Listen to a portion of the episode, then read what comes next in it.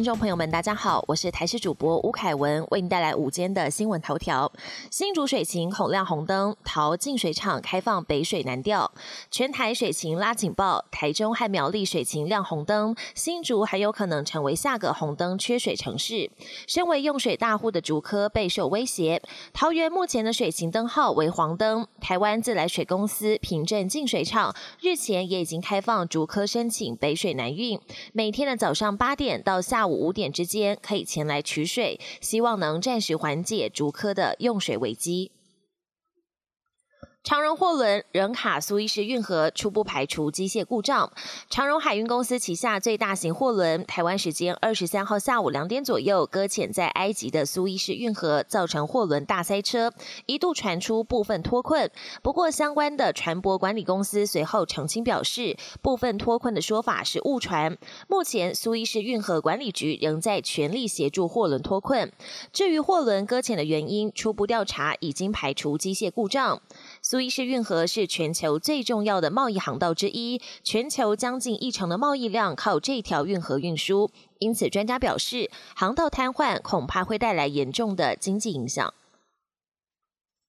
又见三月雪，雪山黑森林以上积雪十五公分。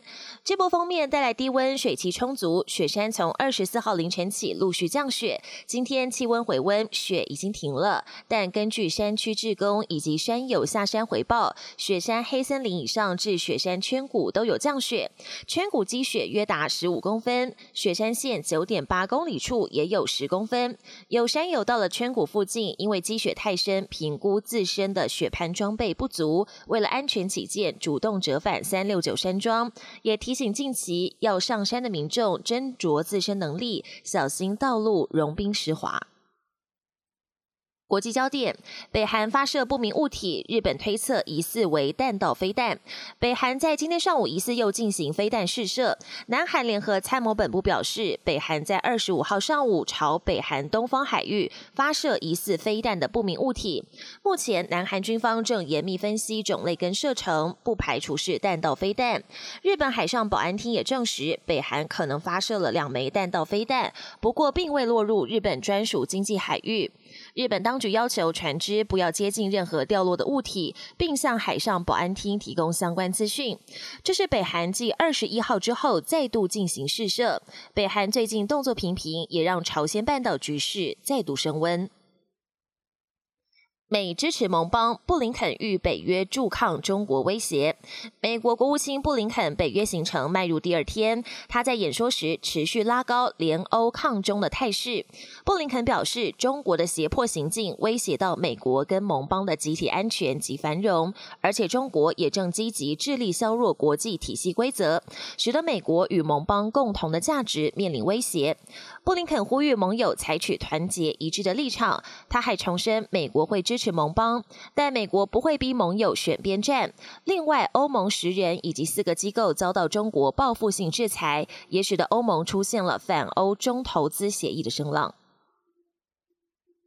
冬奥圣火传递启程，前女足国手跑手棒。冬奥圣火传递在台湾时间今天上午八点半，从福岛县足球场 J Village 正式起跑，还请来冬奥形象大使石原聪美点燃圣火。第一棒请来三一一大地震那年率领日本国家女子足球队夺得世界杯冠军的教练佐佐木泽夫，跟当年夺冠的成员担任，要彰显三一一大地震灾区已经重建。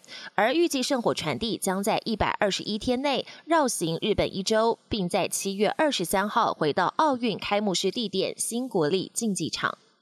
本节新闻由台视新闻制作，感谢您的收听。更多内容请锁定台视各节新闻与台视新闻 YouTube 频道。